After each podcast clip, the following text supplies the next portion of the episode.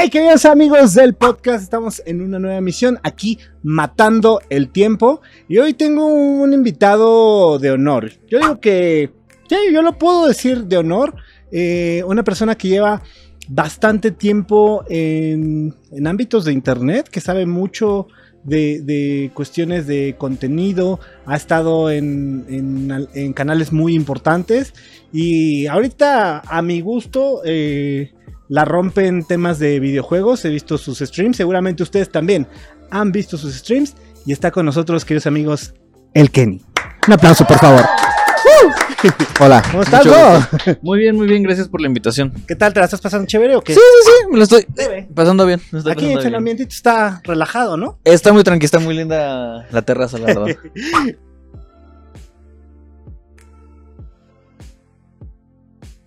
Oye, este, yo creo que me gustaría que empezáramos, eh, que le platicaras a la gente cómo fue que entraste al mundo de, de- de internet, o sea, cómo fue que empezaste a hacer videos. Mm, verga, esto ya pasó hace mucho tiempo. O sea, perdón mi léxico. Ya en, al- en algún programa de televisión me regañaron de eso. Aquí no te Eh, preocupes, aquí podemos decir cualquier palabra. Perfecto. Da igual. Eh, yo empecé aproximadamente hace 11 años, más o menos. A lo mejor un poquito más, ya perdí la cuenta. Eh, yo empiezo, o sea, formalmente ya a hacer videos y a, a- a interesarme de un lado profesional en internet cuando entro en Reverend TV. Ok. Eh, gracias a Sorlac 15, la verdad. O sea, si, si hay tres personas en la vida que yo les puedo agradecer. ¿Quién soy? Bueno, a lo mejor cuatro. Cuatro personas en la vida que les puedo agradecer. Eh, lo poco lo mucho que he logrado hasta ahorita es Sorlac 15 Ujú. por eh, invitarme al proyecto Irreverente TV. A Soy Tato por meterme a la comunidad de YouTube y, y ser mi amigo. A Juan Manuel Rowland, en su momento jefe de, de Irreverente TV. Es el hippie, el hippie más hermoso y cabrón que, que puede, que puede existir en la vida. A Suriel Robles por, por haberme enseñado a editar, haberle tenido la paciencia de enseñarme todo lo que sé. Y a Ron por la oportunidad de, de haber estado en Que Parió Parió. y ahorita ser parte todavía de Que Parió, un poco menos, pero creo que serían las personas que yo les agradecería, ¿no? Y en ese orden, yo antes, eh, pues era un chamaco pendejo que trabajaba en un hospital, ¿no? Yo estudié administración de áreas intrahospitalarias, una cosa totalmente ajena a lo que me dedico ahorita. Y este, yo odiaba mi trabajo. Lo odiaba, lo odiaba con toda mi ser. O sea, al principio me gustaba, lo hacía pues porque era lo que me tocaba. Eh, pero empecé a conocer gente ahí en el hospital que la verdad, pues, pues trae una vibra muy pesada, ¿no? Y aparte el estar, el estar lidiando todos los días con pacientes que fallecen, eh, Con la muerte. Ajá, con. Con familiares que. Porque yo estaba en, en- en- en el área de enfermería, donde están todas las enfermeras y los doctores y los médicos residentes. O sea, yo era el encargado de hacer las citas, pedirle medicamentos. O sea, yo no los administraba, vaya. O sea, me decían, oye, Edgar, me decían Omarcito. Ahí en el hospital. Un saludo al, al ABC de Observatorio, el American Bridge Conrad Medical Center. Los quiero mucho. Más o menos. Eh, no, o sea, ¿Sí? conocí gente muy hermosa. Conocí gente muy, muy, muy hermosa, muy, muy chida. Eh, las enfermeras me, me llegaban y decían, oye, Omarcito, por favor, pídete a farmacia esto. Ok. Procesaba en la computadora, se pedía, oye, Omarcito, pídeme una cita con tal médico, cardiólogo que necesita que este paciente, ¿no? Y hubo un tiempo en el que nos empezaron a rotar de, de, de especialidades, ¿no? Yo estaba en medicina interna, después me pasan a terapia intensiva, después me pasan a unidad, unidad coronaria, después me pasan a eh, cirugía ambulatoria, o sea, yo pasé por casi todas las, Las son las áreas de un hospital, oncología, fue el donde yo dije, no, no, oncología es horrible. Y, o sea, es, un- es una labor muy hermosa, es una carrera muy bonita, todo lo que quieras, sí, pero anímicamente te desgasta muy cabrón. Y ahora imagínate yo, que solamente estaba viendo O sea, que yo no intervenía en nada, En algún en algún proceso ni nada. O sea, yo, yo era una persona ajena que trabajaba ahí. Me desgastó, dije, no, bye, esto no es lo mío. Sí, pensé en estudiar medicina un tiempo, sí, hasta enfermería, pero cuando vi la realidad de, de cómo se vivía eso, dije, no, a la verga. Y ahí fue cuando conocí a Zorlak. ¿Por qué? A mí me gustan mucho los videojuegos. En ese momento había salido el Gears of War 3 y yo había comprado una edición de coleccionista porque ganaba bien en el hospital. Muchas gracias. Eh, y yo le dije a Zorlak, oye, soy muy fan tuyo, me encantan tus videos de reviews de tecnología, compré esta edición de Gears of War, quiero hacer un review contigo. Y Zorlak, con todo, todo el amor que tiene, me dijo, Simón, Kyle, yo era un nadie, un don nadie. Yo, yo tenía 10 seguidores en Twitter. Mi pinche eh, eh, foto de perfil era Gear de Invasor Sim, ¿no? O sea, yo no sabía nada de redes, yo no sabía nada de nada. Y me jaló Irreverente TV, empecé a platicar con él, me interesó un chingo las cosas, conocí ahí a Soy Tato. Eh, Tato me invitó a salir en una serie de, de Irreverente TV que se llamaba Zarape, una serie, una serie de zombies muy buena, viejísima, muy adelantada a su época, diría yo. Eh, y de ahí me empezaron a jalar a más proyectillos. Iba a salir, salir en una serie eh, de parejas homosexuales. Yo iba a ser uno de, los de, de los actores ahí. Ahí me empezó a interesar la actuación. Se llamaba Mujercitos, esa serie. Era una, era una querían hacer una adaptación parodia de la serie de, de mi película de Mujercitas. Ajá. Pero por azares del destino de que pues yo ya no podía porque yo estaba trabajando en el hospital, le dije, no, sabes que no puedo. Entonces mi papel se lo dieron a alguien más. Salí como extra en dos, tres veces. Eh, y ya, o sea, me empezó a gustar el internet, me empezó a gustar hacer contenido. Renuncio a mi trabajo del hospital. Hablo con Juan Manuel Roland. Y Roland me dice, jálate. Aquí nosotros te acobijamos. Y yo ahí tenía como 20 años, 21 años más o menos. Y empecé a, a trabajar con ellos, me enseñaron a editar, me enseñaron a grabar, me enseñaron a estar enfrente de una cámara. Yo antes le tenía pavor a las cámaras, o sea, las odiaba, ahora ya aprendía. Que, que aparte es algo muy difícil. O sea, es Sí, algo que la gente cree difícil. que. Bueno, pues ya te pones este la camarita y el micro y. No, no, no. No, o no, sea, no, no, te llega a intimidar a veces la cámara. Siempre va a tener Y- su grado de nerviosismo, ¿no? Sí, sí, sí, sí. No, mis primeros videos eran horribles, o sea, horribles. Yo no podía hablar, me trababa, hablaba muy rápido, hablaba muy lento, eh, hablaba para mí mismo, o sea, una persona muy introvertida. Y ya poco a poco empecé a, a mejorar, empecé a ver que mi nicho era la edición y la actuación, entre comillas. Me considero muy bueno editando y buen actor. Eh, y ya, fue avanzando, fue avanzando. Me enseñaron a escribir. Escribí una serie que nunca salió. Era de zombies. Estaba muy chida, a mí me gustaba mucho. Eh, Pa- para hacer este un cómic, un anime. no, no, no, no, no. Ah, O sea, para- era, para era, era una serie Ajá. de, de zombies que se supone que en la Ciudad de México había, o sea, del día para, de un día para otro, o sea, habían desaparecido gente. Y había zombies, ¿no? Entonces, eh, no recuerdo exactamente bien cómo había, pero al final había una batalla épica en el, en el Zócalo, ¿no? Pero yo la había escrito, después escribí una de relaciones a distancia, porque yo sufrí un, un tiempo de... Bueno, tuve una, una relación a distancia que no funcionó, entonces quedé muy dolido y me inspiré para hacer esa relación. Muy este... Muy... Perdón, es que alguien me está molestando en el celular. Eh, muy de chamaco dolido en ese momento, ¿no? Claro. Y ya, pasó. Pero por azares del destino, por X o Y, no se pudo. A ver, permítanme un segundo, que no sé qué. Más tarde. Entonces, este. Pues. Pude como que avanzar un poquillo, un poquillo en eso. Me enfoqué en la edición. Me enfoqué en el. En actuar. Y ya, o sea. em- se fue dando todo poco a poco. An- antes de, de este trabajo de, de- en el hospital, ¿tuviste algún otro encuentro Godín? Trabajé en Blockbuster. Ah, en Fui- Blockbuster. Fui gerente de un Blockbuster. Uf, qué chido, Sí, ¿no? sí, sí. ¿Y te podías llevar las películas? Había un este. ¿Cómo se llama? Un. Ay, se me fue el nombre. Había un sistema en el que a ti te decían, tú por trabajar en Blockbuster, a huevo tienes que llevarte cuatro películas a la semana. Entonces te obligaban a ver las películas. ¿Por qué? Porque tenías que Porque, recomendarlas. Ajá, tú tenías que recomendar películas. Entonces te decían, te puedes llevar un estreno estreno o sea, Ajá. de los de barra roja, que eran los, los nuevos que No me acuerdo cómo están los colores, pero Ah, supongo- sí, me acuerdo perfectamente. Eran los de barra roja, estaban hasta arriba, que eran los estrenos más recientes. Ajá. Los barra azul, que eran los estrenos ya viejitos. Y todo el catálogo, ¿no? Entonces, del catálogo te puedes llevar hasta cuatro o cinco películas. Ujú. ¿Ok? A la semana. Eh, del estreno.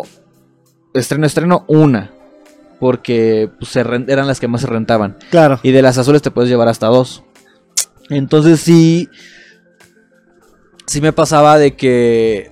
Por ejemplo, yo descansaba dos días a la semana, ¿no? Ajá. Pero sal brincado, me imagino. No, no, no. O sea, por ejemplo, sábado y domingo descansabas y de lunes a viernes ibas a trabajar. ¿no? Ok. O descansabas lunes y martes y todos los demás de la semana ibas a trabajar. Ujú. Entonces, este, esos días de, de descanso o en las noches era donde tú veías las películas. Bueno, al final también estaba. Era algo Estaba chido, cool, ¿no? Estaba chido. Sí, sí, Oye, sí. qué chido, ¿eh? Nunca había conocido a alguien que hubiera trabajado en un blockbuster. Saludos. Ya, ya ni siquiera existe. No, ya no existe. murió así por completo, ¿no? Aparte, Sí. la historia del güey de Netflix está relacionada con el blockbuster, ¿no? Sí, Que rentó eh, uno de no los sé fundadores qué, de Netflix eh, fue con Blockbuster y les dijo, oye, ¿sabes qué? El futuro está en este pedo. O sea, va a ser digital, todos van a hacer este suscripciones, hay que hacer esto, bla, bla, bla. Creo que la idea era de mandar las películas por correo o algo así, algo así había leído. Y el de Blockbuster dijo, jajaja, ¿cómo crees? El VHS va a sobrevivir Forever. forever. o sea, ahorita la, la modita es el DVD, pero en un futuro el VHS va a regresar, que vas a ver que todo la cinta y que no sé qué. Y fue de, ah, pues chido tu cotorreo, carnal. Y lo mandaron a la chingada al de, al de Netflix. Y ahí fue cuando creó Netflix. Y, y además, según yo, ah, rentó una película, no la entregó. Y este, y era una cuentototota así gigantesca. Sí, nunca se pagó esa cuenta. En, en- en Blockbuster y el vato se enojó y de ahí crea Netflix, seguro. Pero así. seguro hay mucha gente que sabe más la historia que no la pongan aquí abajo porque estaría interesante leerla. ¿Cuán- ¿Cuánto ha cambiado Kenny en cuestión redes sociales de cuando iniciaste ahorita? Mucho, o sea, yo creo que antes era una persona muy inmadura, muy visceral hasta cierto punto. Ahorita tengo, ahorita me siento una persona más tranquila, más este, más centrada y y podría decir que gracias a redes sociales, pero no. O sea, creo que el Kenny Miranda o Ken o como quieran ver, decirme en redes, no es el yo real. O sea, no es un personaje, obviamente. Es una versión de mí más exagerada. O más este polarizada en ciertos puntos. O sea, el yo, yo, yo real es una persona totalmente diferente. Y creo que eso en base se lo agradezco mucho a mi pareja. A Jennifer, que está aquí con nosotros, que nos vino a acompañar. Que siempre le aplico la misma y siento muy feo de que le digo, oye, mi amor, ¿me quieres acompañar? Y se queda calladita en un lado. Y la, la neta a veces, a veces me da mucha, mucha vergüenza eso, pero igual es, aunque Jennifer salió de un reality show que, so- surprise, no fue tan cierto, eh, es una persona que me ha apoyado mucho, ha estado conmigo en las buenas y en las malas, que le agradezco mucho su cariño, su amor, todo lo que me da y que me ha hecho madurar. O sea, lo que a mí me faltaba de madurar me lo, lo logré gracias a Jennifer, porque me enseñó que mucha gente es culera, que mucha gente abusa de ti, que mucha gente... O sea, eso yo ya lo veía desde antes, pero no lo quería entender. Ya no, o sea, si yo soy bueno con la gente, la gente tiene que ser buena conmigo. No. No, Entonces, jamás. afortunadamente, Jennifer platicó conmigo, me apoyó, me enseñó, me guió y dije, ah, no mames, tiene razón. O sea, lo que me decía la gente tenía razón. Y aunque los dos somos figuras públicas, entre comillas, cada quien a su propio nivel, porque obviamente hay, hay una diferencia muy cabrona entre mis números y los de Jen, que es, oja- yo desearía que no fuera así. Eh, me gusta tener eso un poco privado, porque siento que nos ayuda a, hacer, a tener una mejor relación. Entonces, el Edgar de hace 10 años, sí, porque by the way me llamo Edgar, eh, ese yo de hace mucho tiempo te hubiera dicho, no, que una novia para presumir que no sé qué, bla, bla, bla. Te hubiera hablado totalmente diferente. Ahorita he cambiado gracias a las experiencias que he tenido, gracias a los altos y los bajos en los que he estado, gracias a, a mi relación actual. También un poco a mis relaciones pasadas.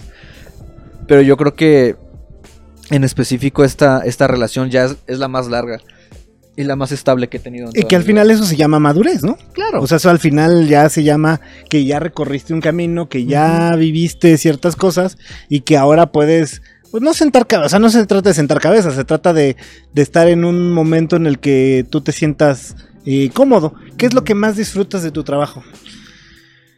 estar en mi casa. ¿Sabes? O sea, afortunadamente creo que con mi trabajo tengo la ventaja de que puedo hacerlo todo desde mi casa. El 85% de, de lo que hago es en, es en mi casa. Y eso me ayuda, uno, en que tengo el horario que yo quiero. O sea, si yo me quiero parar a las 3 de la tarde y dormirme a las 2 de la mañana, lo puedo hacer. Si yo quiero un día no trabajar y dejármelo todo al día siguiente, lo puedo hacer. Si yo quiero una semana enviciarme a hacer stream todos los días, lo hago.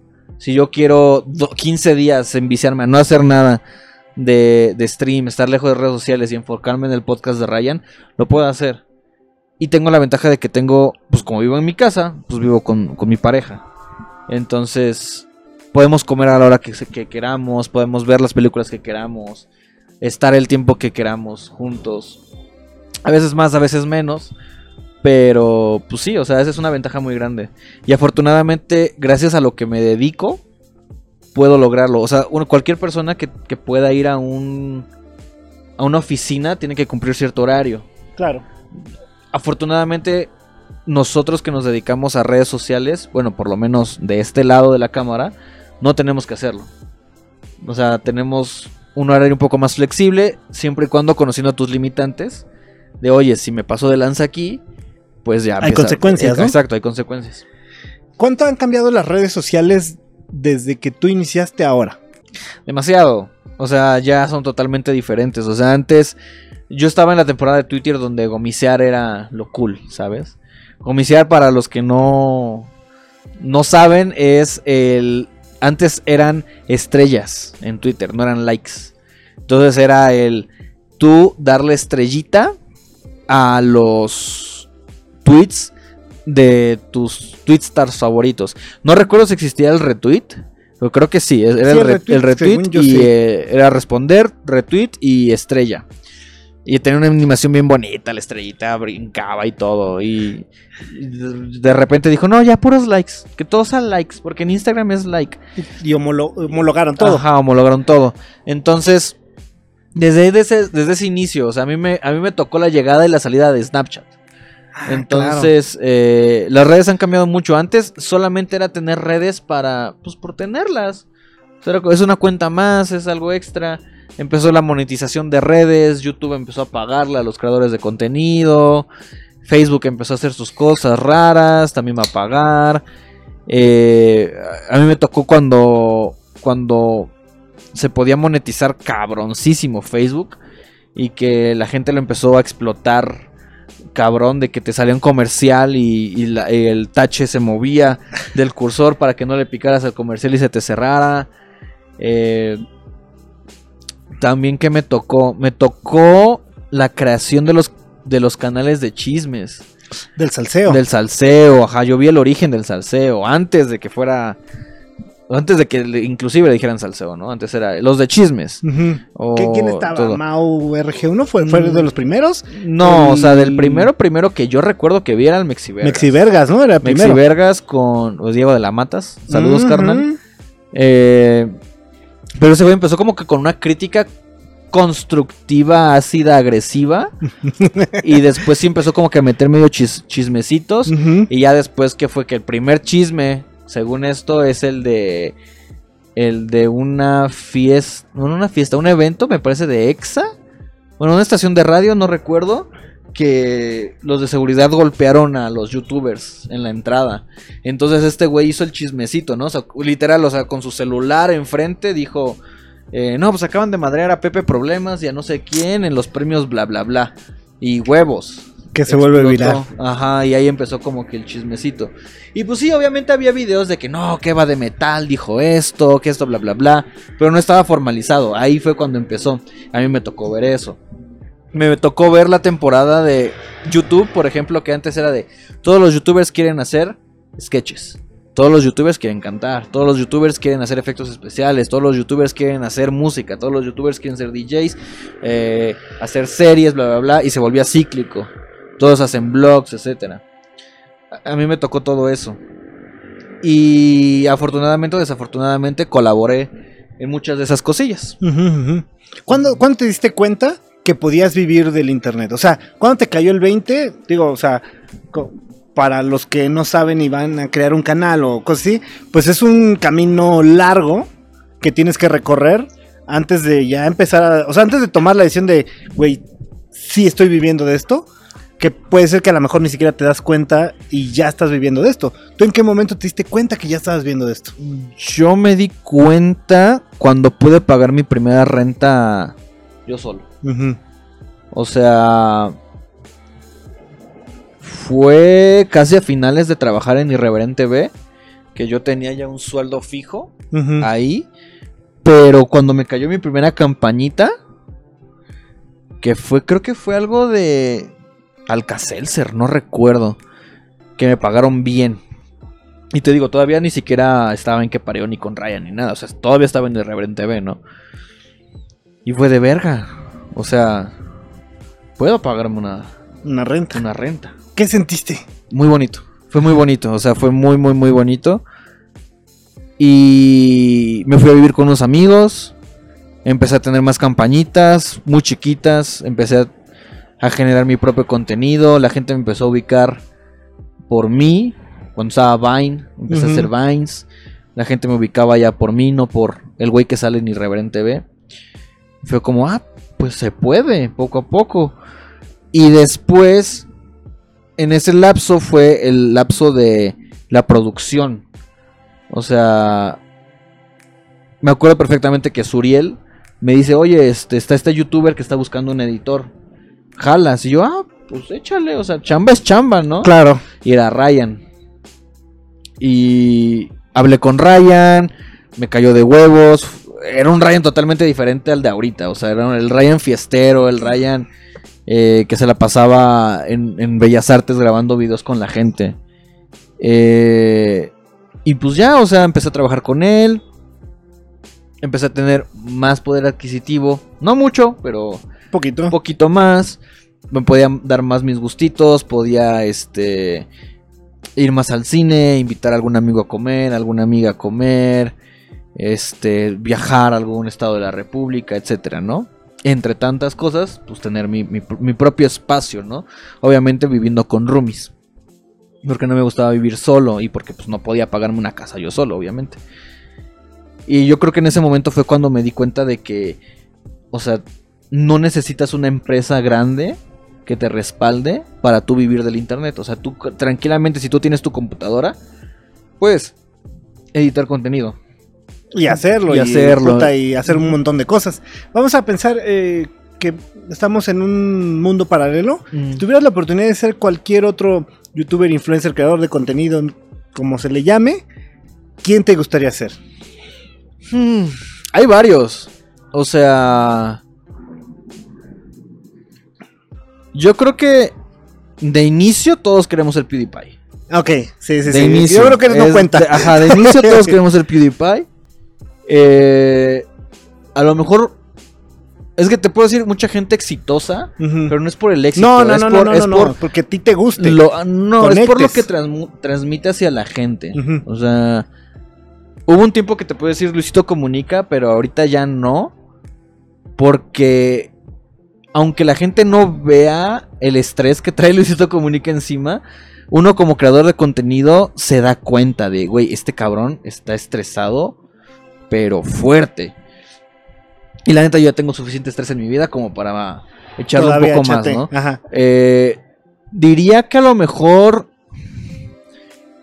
El Dead. El Dead siento que es una persona que ya está establecida en el medio. Gana bien. Y es muy respetado. Me explico. O sea, creo que en streaming en México hay, hay tres: Juan, Juan. Dead y Alca. Y a los tres es como de, ¿te cuadras o te cuadras? O sea, no hay de otra. Ahorita estoy trabajando con Al Capone en algunas cosas. para lo de una serie de Minecraft que estamos haciendo. Ah, claro, platicaste hace Ajá, rato, el ¿no? de Reto Latam. Ujú. Increíble persona, muy, muy, muy, muy grande, muy, muy, mucho respeto hacia el Capón. Eh, Juan Guarnizo he tenido la oportunidad de platicar dos, tres veces con él cuando ha venido a Ciudad de México. Eh, hemos coincidido en dos, tres eventillos. Una persona muy humilde, muy buena onda. Igual Ari, un amor de persona. Eh, Ari es una niñota, o sea, es una niña chiquita grande, grande con un chingo de varo. Sí, claro. Entonces, Y es un amor de persona, o sea, transmite, tra- o sea, Energía. tra- ajá, transmite una muy buena Energía. Igual Juan, o sea, Juan es un niñote y, y siempre está bromeando, siempre está tratando de sacar una sonrisa a la gente.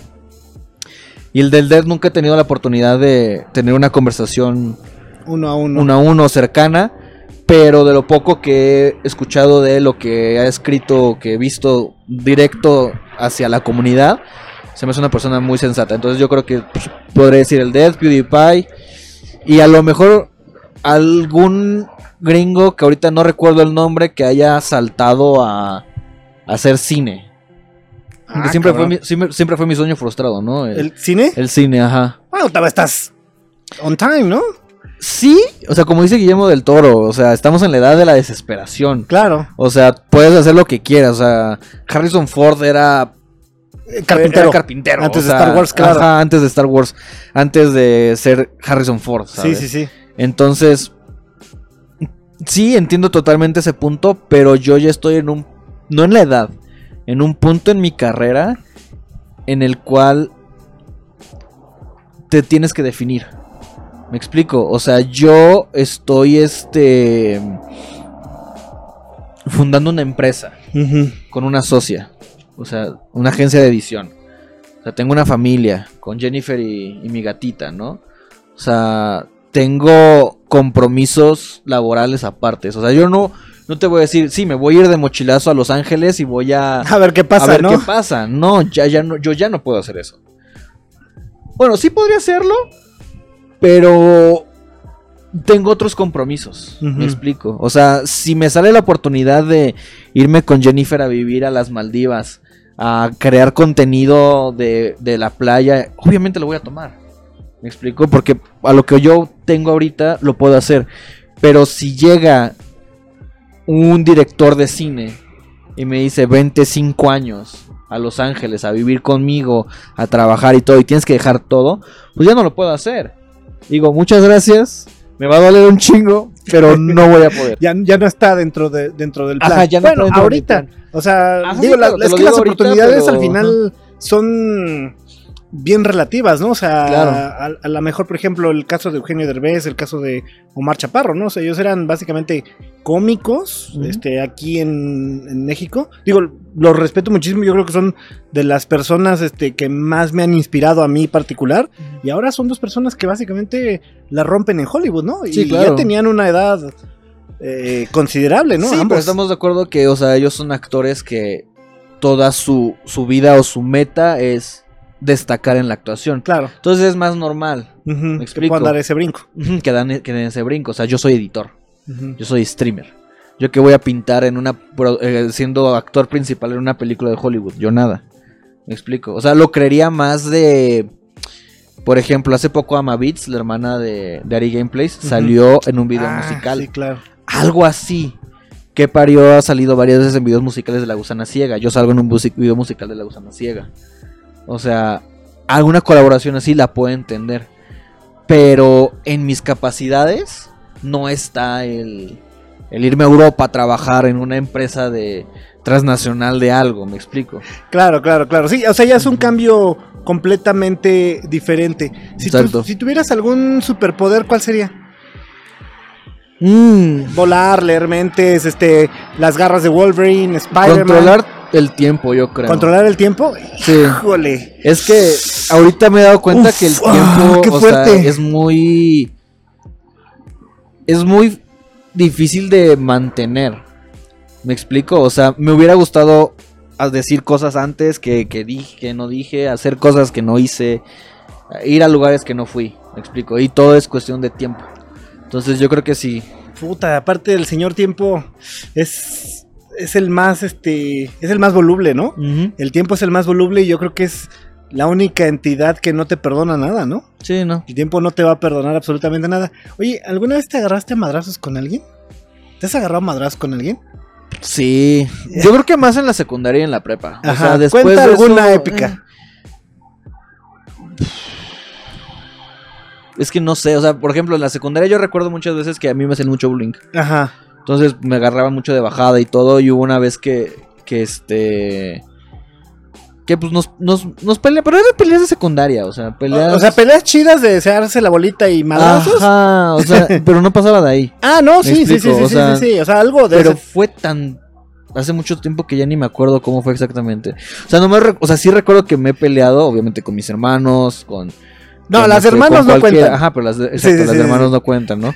Pero secundaria preparatoria, pues. Circulito.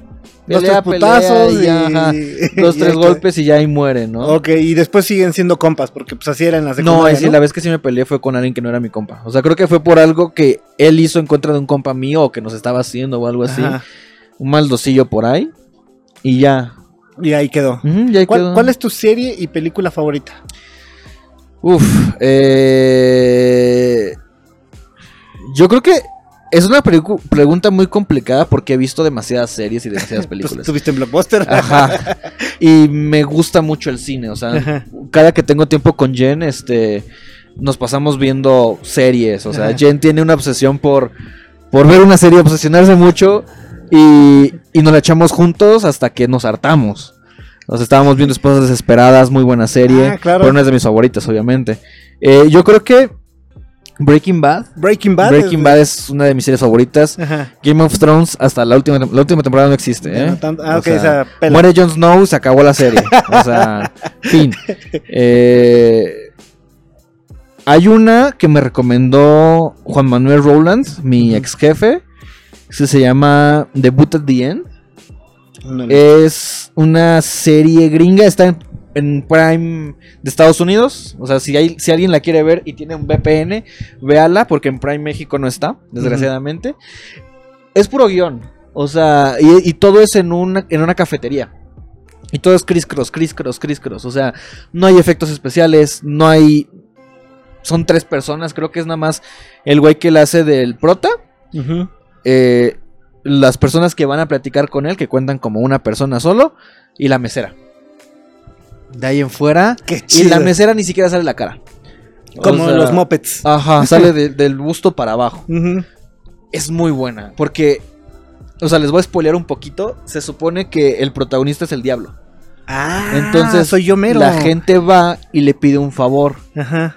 Pero, o sea, nunca te dicen que es el diablo. Te dicen es alguien que tiene un, una influencia. Ajá. O sea, hace cosas. Entonces llega una persona y le dice, oye, necesito un millón de pesos. O sea, quiero un millón de dólares. Ok, lo que tienes que hacer es ir a robar un banco. ¿Cómo? Sí, o sea, si robas este banco a tal hora y tienes que hacer bien tu plan y todo, vas a tener el millón de pesos. Ok.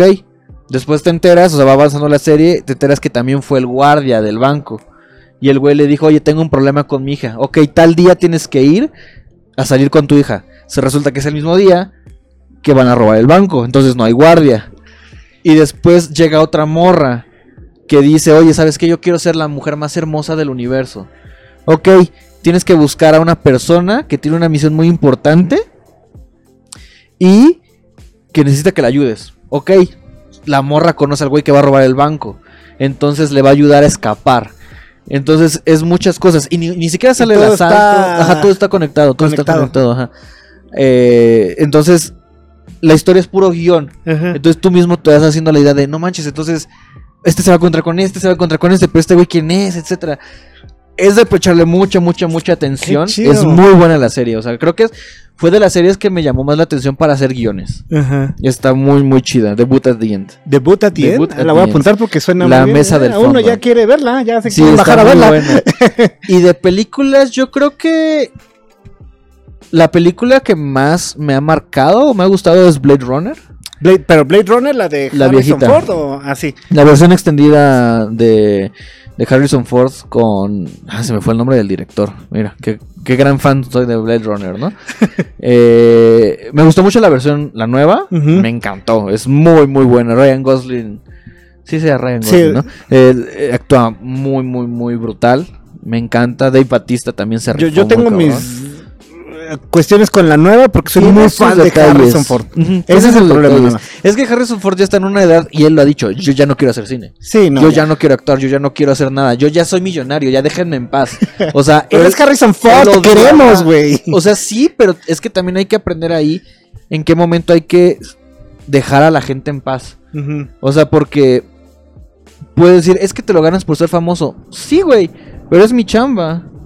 O sea, atrás de esto soy una persona normal que quiere descansar. Entonces, a Harrison Ford odió tanto el papel, el papel de Han Solo, no por Han Solo, sino porque la gente se obsesionaba con, con Harrison Ford siendo Han Solo, que era era como la ¿cómo se llama? La gente no veía a Harrison Ford, Sí, ya veía a Han Han Solo, y creían que era Han Solo. Cuando en realidad no, es un personaje. Es como si yo en la calle me atravieso a alguien y me dice, ah, Chairo, ¿qué Chairo. onda? O sea, le contesto, le saludo y todo lo que quieras, pero no soy Chairo. O sea, sí tengo muchas cosas de Chairo, pero no soy ese personaje. O sea, no, no estoy así todo el tiempo, no hablo como Chairo todo el tiempo, no, me, no pienso como Chairo todo el tiempo. Entonces, eso fue lo que pasó con Harrison Ford, en mi opinión, ¿no? Y aparte, o sea, pues es una persona que quiere descansar y, y que si le re- regresan un papel es por mera nostalgia, porque sabe que la nostalgia vende. Eh, y volviendo al tema de las películas, yo creo que otra de mis películas favoritas de todos los tiempos es Scott Pilgrim vs. The World. Muy buena película, muy buena actuación. Michael Cera lo hizo increíble. Aunque la película es de las pocas películas basadas en un cómic que son fieles, porque el cómic son 8 o 7 volúmenes, o sea, era imposible. Era fácil, pudo haberse hecho, hecho tres películas de eso, pero pues no iba a dar la saga. Eh, bueno, la gente no iba, no iba a ver una saga completa de Scott Pilgrim. Me encanta esa película. me Y el juego es muy bueno, ¿eh? A mí, me- a mí que me gustan mucho los juegos de plataforma. Sí, es muy bueno. es- Scott Pilgrim es uno de los juegos que he disfrutado bastante. ¿Cuál es tu grosería favorita? Mi grosería favorita. Uf. O sea, que yo creo que Mm. ya hasta la, la puedes decir sin darte cuenta. Y que te gusta Es que- ¿no? Es que siento que, o sea, el decir una grosería pierde el sentido. O sea, creo que mi grosería favorita es como una combinación de varias groserías en la misma oración. ¿Cuál sería esa combinación? Creo que sería hijo de tu puta perra madre. Con respeto a, a todas las señoritas y madres presentes, pero no sé, o sea, aunque dicen no que el mexicano no insulta a una madre directa, insulta a una idea, una metáfora de la Claro. madre, o sea, porque pues todos nos decimos hijo de tu puta madre y no es como de, hey, chinga Sí, tu sí, madre. sí. O ¿me sea, no es contra tu mamá. o Ajá, no es mamá contra tu mamá, tu directo, mamá ¿no? O sea, directo. Yo siento que va por ahí, pero también algo que me encanta son las groserías de argentinos. O sea, yo escucho. Boludo, pelotudo, Ajá, yo mierda. escucho a un, argentino decir hijo de puta, y yo. Ah, sí, hijo de "Ah, puta. qué chido, qué rico. Gracias, carnal, te lo agradezco. Boludo de mierda. O, Ajá. Es que pelotudo, pelotudo de mierda, ¿no? No, un chileno eh, escuchar insultar es como, ah, música para mis oídos. Sí, es un gustito que ahí tengo. si tuvieras la oportunidad de, de- de ser eh, algún personaje histórico, en igual un mundo paralelo, ¿quién te hubiera gustado ser? O sea, desde, no sé, Gandhi, este, puta, Hitler, Aristóteles, este, Einstein, quien sea. Personaje histórico. Uf, eh. Buda, si no quieres. sé, yo creo que algún alguna persona que haya ayudado en el ámbito de mejorar algo para la sociedad. O sea, no quiero decir, ay, Buda, Aristóteles y todo, porque es muy básico, es muy de- sí, es la vieja confiable, ¿no? Pero por ejemplo, alguien que había, habría ayudado a las chicas que están en el feminismo en algún punto de la vida. Eh, no sé, a lo mejor algún periodista muy muy cabrón. Algo por ahí. Ma- Más más, o menos. menos. De, de- de toda la gama de videos que has hecho, porque pues has hecho contenido para Ujú. aventarnos maratones. ¿Hay alguno en específico que digas, chale, este sí me costó trabajo porque rebasó los límites de mi personalidad? O sea, que te dé un poco de pena incluso verlo. Pero dices, bueno, pues lo tuve que hacer porque pues, lo tenía que hacer y, y al final rebasó lo que dices, ¿no? O sea, una cosa es el, el- el personaje de Chairo que tienes, que a lo mejor Chairo hace cosas que, este, pues que tú no harías en, en- en tu vida cotidiana. ¿Hay algún video que dices, híjole, está difícil o estuvo difícil o nunca salió? Hay varios. O sea, mira, yo creo que al final no estoy orgulloso de todo mi trabajo que he hecho. Tanto con que parió Ryan, etcétera. Eh, pero hay que tomarlo como aprendizaje, ¿no? O sea, por ejemplo, luego veo videos viejitos míos y digo, ah, aquí hubiera hecho esto, aquí hubiera editado de esta forma, aquí hubiera hecho aquello, ¿no? Yo creo que la mayoría. No sé, es que mira, por ejemplo, en edición, yo te puedo decir que un video que me costó mucho trabajo fue. Bueno, hay dos. Uno, el. Uno de Ryan. De Ryan que se llamaba este. El reto del semen con Luna Bella, me parece. Ah, ok. Ese no, no lo grabé yo, pero yo lo edité. Se me hizo muy, muy, muy, muy pesado. pesado de editar, ajá, porque era un contenido muy fuerte. Eh, de qué parió, afortunadamente, como que todos estábamos en la misma sintonía, entonces la mayoría de los videos me daba mucha risa, inclusive al, momento de editarlos, pero creo que no fue por dificultad, sino por demasiados laboriosos, todos los enamórate de Kenny, tanto la primera como la segunda temporada. eh, fue era muy difícil, era muy pesado porque eran videos de casi una hora. Era casi una hora y tenían efectos, tenían memes, tenían chistes, tenía cámaras, tenía, tenía que tener una historia. O sea, sí literal fue como, quiero que sea un reality, una historia. Y eso me lo encargó mucho Ron. De edítalo como tú quieras, pero que, que esté chido. Entonces me acuerdo que lo terminamos de editar y nos sentábamos todos a verlo. La segunda temporada fue un poco más difícil. eh, por cuestiones personales que estaba atravesando en ese momento. Pero a un nivel. Me, me- me- me hicieron manejar un nivel de estrés muy cabrón, ¿no? Aún así, los disfruté mucho. Y yo creo que lo mejor que me quedó de, de Enamórate Kenny 2 fue, fue mi novia. Que la, la adoro y la amo con todo mi corazón. Es el amor de mi vida. Y de ahí en fuera, yo creo que a lo mejor un video que si hubiera cambiado ciertas cosas de qué parió fueron los de Chairo, los de Pokémon. Los de Pokémon, ajá. Ajá, o sea, yo creo que pude haber dado más como actor ahí. O sea, haber seguido más las indicaciones, haber este me- me- haberme metido más en el personaje, ¿no? Y para porque porque es un personaje que lo quiero mucho, que le tengo mucho cariño. No, y la gente le tiene también muchísimo cariño. O sea, eso me queda muy claro. Vamos a empezar la sección de una historia de terror. Este, te voy a decir en qué consiste la historia de terror. Quiero que le platiques a la gente qué es lo peor que te ha pasado eh, en tu carrera. Eh, a lo mejor en tu caso llámese que puta no hay un llamado, te quisieron estafar, te este puta el depósito falso, no sé qué es algo una que digas esta estuvo bien canija. Ah, De terror. Algo muy cabrón que me haya pasado. Verga. Eh... dentro del ámbito obviamente, ¿no? Es que estoy pensando, es que hay unas que no te puedo contar. Pero eh, de las que sí te puedo contar, una vez con Ryan estábamos grabando en la calle. Y este. Estamos grabando un video de bromas en la calle. Entonces, la broma era que teníamos que este. eh, bueno, Ryan estaba fingiendo que tomaba en la calle. Y se acercaron los policías y se lo llevaron detenido. Porque creyeron que estaba tomando. Que sí estaba en la tomando. calle. Ajá. Digo, no es tanto de terror, así que digas, uh, qué miedo. No, no, no, no. Pero, no, no. o sea, sí, sí fue una experiencia, pues, Difícil. difícil, cabrona. Eh, me han pasado muchas cosas, o sea, me han estafado, me han robado, me han eh, desmeritado, me han este... Me han hecho muchas cosas feas a nivel personal y a nivel laboral que me han llevado a depresiones muy, muy fuertes. Pero afortunadamente poco a poco pues las hemos las he podido solucionar.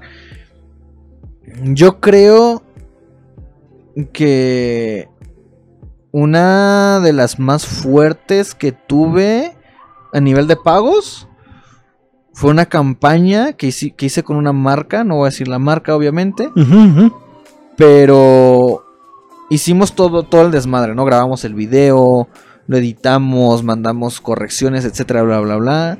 Y ¡puf! se subió el video y desaparecieron. Nunca pagaron, era una cantidad ¿Qué muy buena, de muy, muy buena de, videro- de dinero, pero, o sea, la gente nunca, nunca, nunca, nunca respondió, nunca nada. Después nos enteramos de que, pues, o sea, Sí, pero sí estaba el contenido ahí circulando. Sí, sí, sí, o sea, a la semana de que, de que no sabíamos nada, el contenido se bajó, ¿no? Ajá.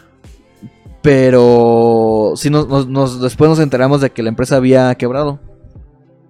O sea, de que literal desaparecieron. Desaparecieron de la faz de la tierra. Alguien se robó el dinero y puff, se fue con todo. Como lo que le pasó a los chicos de, de Argentina hace unos 3, 4 años. Había una, una. Era una, este. Un show, un evento de youtubers que invitaron gente de todo el mundo, ¿no? O sea, bueno, de toda Latinoamérica. Estaba Germán, estaba Kaeli, estaba la Divasa, estaba Lonrod. Esto te digo que fue hace como 5 años, ¿no? Y este. Vendieron boletos a diestra y siniestra Y no hubo evento. y no hubo evento. Y encerraron a los youtubers en un cuarto en el hotel donde iba a ser el evento, que fue lo peor. O sea, los youtubers llegaron, Ajá. hicieron fiesta y faramaya de no, sí, ya llegamos, ya va a ser el evento, que la chingada, que no sé qué. Y huevos, o sea. Que no hubo. Cuando, cuando abrieron las, las puertas para. Para, pues, pues, el- la sala, para hacer el evento, todo estaba vacío. O sea, había dos sillitas y una tarima medio culerilla. Y nadie sabía que iba a haber ahí un evento. O sea, los del hotel no sabían que iba a haber un evento ahí. Y no les pagaron a un chingo. Uno, a unos sí les pagaron porque entraron en, en demanda. O sea. Sí, ya en esos- temas legales, ¿no? Ajá, en temas legales, o sea, amiguitos del internet, consíganse un buen abogado, este, para cualquier tipo de cosa. Por ahí está el abogado, mira ese que está allá. Ese es el abogado, ese. Ese te saca de cualquier apuro. Entonces, este, algunos sí procedieron legalmente, algunos no les pagaron. Pero imagínate que te vuelen de México o de Miami Argentina. Que ya te pagaron el vuelo de ida, pero no el de regreso, porque el de regreso te lo iban a pagar cuando acabara el, el show. Y que estás varado en otro país. Este, no, no era Argentina, creo que era Salvador, algo así. No recuerdo exactamente, Sí, o sea, sí. me mentiría decir un país exacto. Una disculpa, gente de Argentina. Eh, pero imagínate llegar a un país ajeno que no conoces a nadie, que ibas a trabajar y que de repente fue una estafa. O sea, que alguien se voló el varo de las entradas y dijo, pues yo de aquí soy, vámonos. Pelas. Y la última que, o sea, una que sí te puedo contar, eh, que no me, no me influyó a mí, pero influyó en el mundo de los esports y yo estaba un poco involucrado eh, de, de que yo sabía quiénes eran la gente, fue lo de lo de Liga del Mal. O sea, un equipo de esports que un güey los estafó, hizo una, una- un movimiento Patsy y les chingó el varo. Chingó el. Y, y ni siquiera que digas, güey, piensas en un robo, o sea, piensa en un robo de un banco, piensa en un robo de una, de una empresa. Son millones de dólares, ¿no? Millones. El güey se fue con, con algo que dices, güey, es una mierda de varo. Sí, claro, que se Pero te esa- acaba muy rápido, ¿no? Ajá, o sea, que, que tú dices, güey, lo trabajo tres años y lo consigo, ¿no? Pero esa mierda de varo, ese varo que se robó el güey, era lo que necesitaba la empresa para salir adelante. O sea, yo pongo este ejemplo. Digamos, ¿no? Que yo tengo 100 pesos. Y con esos 100 pesos yo sobrevivo un mes. Comida, transporte, viaje, whatever, lo que yo quiera, ¿no? Con eso es mi presupuesto para 100 pesos. Y llega un vato y me dice, oye, dame, 100 dame esos 100 pesos y yo, pasado mañana, te doy 200. 300 pesos. Y digo, ah, no mames, qué ofertón. Toma. Yo ilusamente y pendejamente haría eso, ¿no? Y a los dos días el güey desaparece de México. ¿Yo qué hago? Yo ya no tengo esos 100 pesos para sobrevivir. No le puedo presta- pedir prestado a nadie. No puedo cobrarle a nadie. No estoy trabajando. No estoy, no estoy haciendo nada. Más o menos algo así es el, el ejemplo que yo pongo. Porque dicen, es que se fue con muy poquito varo. Sí, se fue con muy poquito varo. Y se quemó por, un- por una mierda de varo. Pero esa mierda de varo Es algo que era la gente algo que la gente estaba necesitando, que la gente contaba. Entonces, Ahí están sus historias de terror, amiguitos. No confíen en mucha gente. No confíen en nadie en general. Vamos a, a pensar que esto es una máquina del tiempo. Vamos a irnos 10 años al pasado. Tienes la oportunidad de verte a ti mismo y de darte un consejo. No significa que quieres cambiar el presente. Estamos hablando de un mundo paralelo. Te vas a ver hace 10 años y te vas a dar un consejo. ¿Qué consejo te darías? Invierte en cripto. ¿Le meterías- Compra Bitcoin. ¿Así? Sí, compra Bitcoin. O sea, creo que. Es que, afortunadamente o desafortunadamente, todo lo que he hecho en mi vida me ha llevado a este punto. Me ha, llegado, me ha llevado a platicar aquí contigo, a tener una relación hermosa con mi novia, a haber trabajado con gente muy importante del internet. O sea, si yo no hubiera aceptado mi trabajo en el hospital, no hubiera odiado el ser Godín y buscar una solución extra, lo cual no me hubiera llevado a YouTube, Causa y efecto. causa y efecto. Entonces, yo creo que a lo mejor el único concepto, el los únicos consejos que me daría sería, ten paciencia, esfuérzate, e invierte en cripto. Y a lo mejor compra acciones de Apple. Pero de ahí en fuera, eh, de ahí en fuera sería como lo más este, lo más real que le podría decir. Al, al- al Kenny de hace 10 años. Sí, sin pedos. güey. ¿Qué fue lo mejor y lo peor de qué parió para ti? Lo mejor de que parió fue que encontré una segunda familia cuando la necesitaba. O sea, yo no soy mucho de de relacionarme con mi familia de sangre. Y mi novia no me va a dejar mentir. O sea, yo veo a mi, a mi mamá dos veces al año y eso es mucho. ¿Por qué? Pues, pues tengo una, una relación un poco fracturada, X o Y circunstancia, etcétera, ¿no? He aprendido a sanar poco a poco y poco a poco hablo más con mi familia, poco a poco eh, trato de ser una persona diferente, ¿no? Entonces en ese momento que parió, me acogió como si ellos fueran mi familia. O sea, Ron, Christian me apoyaron en todo lo que yo necesitaba. Barbie es un amor de persona, es la mujer más hermosa, eh, interna y físicamente que, que yo he conocido en mucho tiempo, excepción de mi novia. Gente, eh, Mónica es, es una persona súper fuerte y súper chistosa, pero en el momento que tú necesitas que alguien te escuche, ahí está Moni. Y todos y cada uno podría decir cosas muy hermosas de cada uno de ellos, ¿no? Eh, y creo que... Creo que eso fue lo más bonito. Me dieron una familia, me dieron amistad, me dieron trabajo, me dieron la posibilidad de yo mantenerme a mí mismo por durante muchos, muchos, muchos años. Eh, me dieron fama, si lo queremos ver de, algún- de un- de alguna forma. Me dieron reconocimiento, me dieron lo- las herramientas para ser quien soy más ahorita. A lo mejor un poco más que irreverente ve, porque en, en qué parió yo era el. Estaba al frente, ¿no? O Claro, sea, o sea, completamente. obviamente el líder es Ron, pero cada quien tenía su protagonismo. Eso es lo que quiere decir. Me dio mi protagonismo específico, ¿no? Y lo peor de que parió. No sé, o sea, siento que. No puedo decir algo que diga, ay, esto fue la mierda de que parió. No, no, no. Porque he aprendido poco a poco a no hablar mal ni de mis amigos, ni de la gente que admiro. Bueno, no de hablar mal, sino criticarlos de una forma fea, ¿no? Que hablar mal suena muy feo. Ni de la gente que estimo. Y yo creo que en, en la organización que parió, tengo mezclado ahí de mucho, ¿no? Hay mucha gente que admiro, mucha gente que las considero mi- mis amigos y mucha gente que, que me ha dado pues cosas chidas, ¿no? Y sería muy, muy culero decir, no, pinche Ron era una mierda, ¿no? Cuando, cuando en verdad no, no lo fue, nunca, nunca, lo, nunca fue una mierda conmigo. Era muy exigente, eso sí, pero nunca fue una mierda conmigo.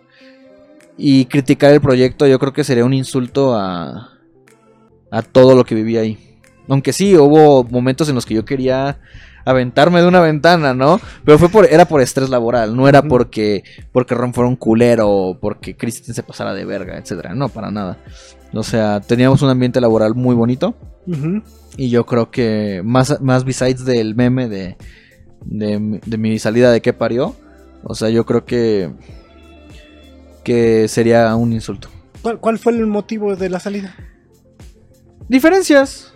O sea, resumido, a resumidas cuentas, yo quería otras cosas, me empecé a enfocar en otras cosas. eh, Ron quería otras cosas, se empezó a enfocar en sus cosas. Y pues una cosa llevó a otra. O sea, no voy a indagar mucho porque es un tema muy complicado. Es un tema muy largo, muy cansado.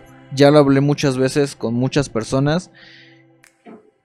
Y aunque yo podría decirte exactamente paso a paso de qué pasó, no puedo porque hay una parte muy personal y muy delicada que si yo comento algo puede traer consecuencias que en su tiempo hubo y que no quiero regresar ahorita. Ah, bueno, y No, que además, pues, digo, no se trata de, No. de eso, ¿no? Porque fue un gran contenido, fue un gran aporte, fue una gran experiencia. Viviste muchas cosas No, buenas, no, no, no, o sea, lo que me refiero es de- del problema que hubo. Ah, ok. O Ajá. sea, del problema que hubo, o sea, yo no puedo escarbarle más a algo que ya está muerto. ya. Me explico. O sea, si, si yo ahorita salgo y no, es que yo me fui de qué parió por, por X o Y circunstancia, bro, ahorita sigo saliendo en qué parió. O sea, si hubiera, si, si el pedo hubiera sido un problema muy grave, yo no estaría ahorita con ellos. ¿Me Claro. explico. O sea, es como, por ejemplo, si alguien tuviera, si alguien llega y te roba esa cámara con alevosía y ventaja. Pues obviamente corres a esa persona, no le vuelves a hablar en la vida, ya no trabajas con él. Ergo, si algo así hubiera pasado, no estaría ahorita en que parió. Sí, o sea, digamos que fue una salida sana, este, Bueno.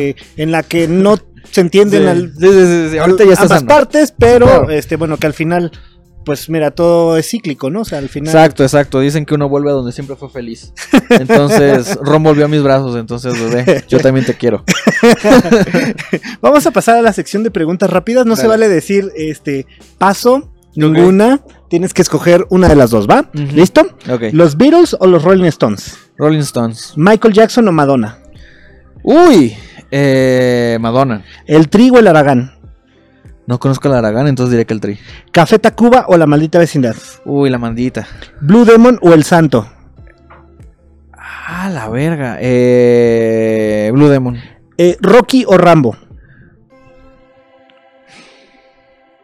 Rambo. ¿Harry Potter o el Señor de los Anillos? Uf, Harry Potter. ¿El Señor de los Anillos o Game of Thrones? El Señor de los Anillos. ¿Volver al futuro o Terminator 2? ¿Cuál de Volver al Futuro? Bo- ¿Con la saga o Terminator 2? Es que Terminator 2 es la chida, no manches. Volver al Futuro. Eh, chela o whisky. Bueno, tomas, pero. Eh, whisky, supongo, I guess, no sé. Co- Coca o Oh. Pepsi. Coca. To- este, torta o taco. Los tacos. Ah, Los ¿de tacos, qué? Los tacos. ¿Con queso o sin queso? Uf, últimamente he sido muy adicto a los tacos de costilla. Ah, Eh, sí, sí, sí. Pero. ¿de esos así este callejeros o en algún lugar en específico? Callejeros, es que allá. Perdón. Allá donde vivimos, en la esquina hay un este. un puesto de tacos muy bueno. Muy bueno que yo deseaba con toda mi alma que no, que no quebrara cuando fue la pandemia. ¿Y Te no lo quebró? juro. No, Vivió. no, no, vivió. Ok. Vivió para, para un momento más. Entonces, este. Hacen unos tacos riquísimos y al lado hay unas quesadillas. uf, Chulas. Chulas. Y unos pambazos. De hecho, ahí fue una de nuestras primeras citas con Jennifer. Cuando empezamos a vivir juntos. Me dijo, ay, te voy a invitar unos pambazos riquísimos. Y yo, un pambazo aquí. O sea, por. Me llevó, me enamoré, me encantaron. Y este. Y ahí, unos taquitos de, de costilla muy deliciosos. Y eh, bueno, vamos a pasar que nuestros amigos de Ichi Toys Oh. este, hicieron favor de mandarnos un obsequio para ti. Ah, mucho. No, no, no, no, no sabemos si te gusta o no, no sabemos si es atinado o no, no sabemos si lo tienes, pero es este eh, con mucho cariño. El equipo se esmeró en, en buscar así ese, ¿no? Y se pelearon, se agarraron a golpes porque eh, tratar de escoger el, eh, uno que te gustara. Entonces, este, cool. chicos, este, chequen la página de este Ichi Toys, a tus carnales por el, el regalo. ¿Y Está bonito. qué sigue para, para Kenny? ¿Cuál? Eh, que sigue para mí? Ah, pff, varias cosas, o sea, yo creo que en primero, primero, primero que debería estar y que quiero que esté es mi relación. O sea, no, no, no, y no lo digo por mandilón, no lo digo por quedar bien o la chingada, no. O sea, simplemente es porque. Yo vi una, una mirada así amenazadora, sí. No, Jennifer es, Jennifer es una niña hermosa, inteligente, capaz, fuerte, que me ha enseñado muchas cosas, ¿no? Entonces yo quiero regresarle un poco de lo que me ha dado, ¿no? Entonces de inicio es eso, mi relación. El hacer una familia, futuro, un chamaco, una chamaca en unos 8 años, 10 años más o menos, o, lo, que sea. No, no mañana, por favor, no en 9 meses, ni de pedo, pero cuando tenga una estabilidad económica muy chida, o buena, que yo le pueda dar algo a, un, a una criaturilla, sin pedos, ¿no? Eh, laboralmente yo creo que quiero echarle huevos a mi agencia. Quiero este, enfocarme en mi agencia de edición, sacarlo adelante para, para tener algo, algo propio. Algo, este, algo en lo cual yo pueda descansar fielmente y decir, esto yo lo hice por mí y, y adelante, ¿no? Esa es una. Y laboral, y pues vaya, en el ámbito de figura pública, que no quiero dejarlo todavía por cuestiones de que pues me deja. Uno me deja varo y dos me encanta. Eh, quiero dedicarme un poco más a los streams. A mis streams. Quiero, quiero darles mejor contenido a mis viewers. Sé que he fallado un chingo. Sé que, que no soy la persona más constante del universo. Que a veces por cuestiones de. Pues de que no me siento con el ánimo. De que me entra la depresioncilla. De que no quiero hacer nada. De que quiero echar hueva. De que todo lo que quieras. O de que simplemente me estoy enfocando en otras cosas. Más importantes. Eh, que son en ese momento.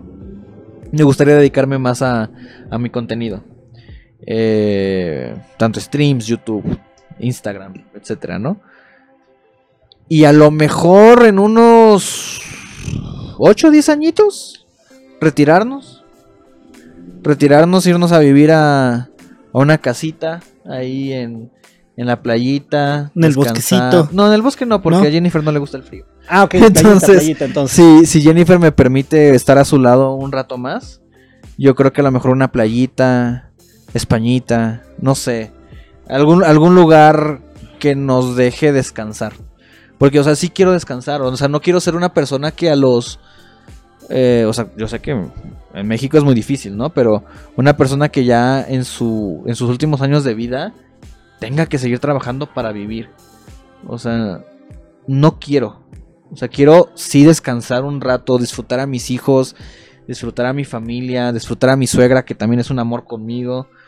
Eh, disfrutar a mis mascotas, disfrutar a mi novia, no sé, poder decir hoy me voy a quedar todo el día viendo Netflix o hoy voy a, este, no sé, salir de paseo o sabes que tengo el bar o me quiero ir de vacaciones sin estar con la presión de no puedo porque tengo que llegar a hacer stream o no puedo porque tengo que editar este video o no puedo porque tengo que checar que editen estos videos, me explico. O sea, sí quiero esa estabilidad económica para poder disfrutar de mi tiempo con la gente que quiero y hacer lo que yo quiera. Pues está perfecto, yo espero de corazón que muy pronto lo puedas este, cumplir. Yo creo que eh, todo este tiempo eh, nos has dado y nos has sacado a más de uno una muy buena sonrisa, nos ha hecho, pasar este, ratos eh, increíbles. Yo soy muy fan de, de, su contenido, de tu contenido y de todo el contenido que, has hecho en, colaboración. Y pues tus redes sociales para que nos podamos despedir. Gracias, gracias. ahorita mis redes sociales son el Kenny-bajo en Twitter, Facebook casi no lo uso. Entonces, eh, X. Es chido, a mí me gusta Facebook. No, fíjate que. O sea, mi perfil sí. Está chido, o sea, mi cuenta... Tu cuenta personal. Ajá, mi cuenta personal donde tengo a mi familia. Bueno, mi familia no, a mi, a mi novia. A, las tías Piolín. Las tías Piolín, no, yo ya las eliminé. eh, pero mi perfil, person mi perfil de figura pública en Facebook, o sea, lo tengo abandonadísimo. Eh, pero si lo quieren seguir, está como Kenny Miranda. En Twitter, el Kenny-bajo. En Instagram, el Kenny-bajo. TikTok, el Kenny-bajo. YouTube, estoy como Kenny Miranda, todo pegado. Y en Twitch, como Keno Miranda. Y eh, bueno, a nosotros nos pueden seguir. Bueno, a mí me pueden seguir como arroba mataullido en todas este, las redes sociales. Y sigan el contenido del placer del rock. Que vamos a estar echando ahorita una reta. El placer de los videojuegos. Que ya nos echamos una reta de, Ya, ya, ya. de John Ford. Le enseñé a jugar porque dice, ay, no sé jugar. Y no sé agarrar el control. Y dije, bueno, está bien, te enseño. No pasa nada, chicos. y este, pues nada, síganlo en las redes sociales. Y vamos a ponernos con un aplauso, por favor, para nuestro invitado, Tony. Muchas gracias. muchas Muchísimas gracias por venir. Gracias. No, Chao, gracias. chicos.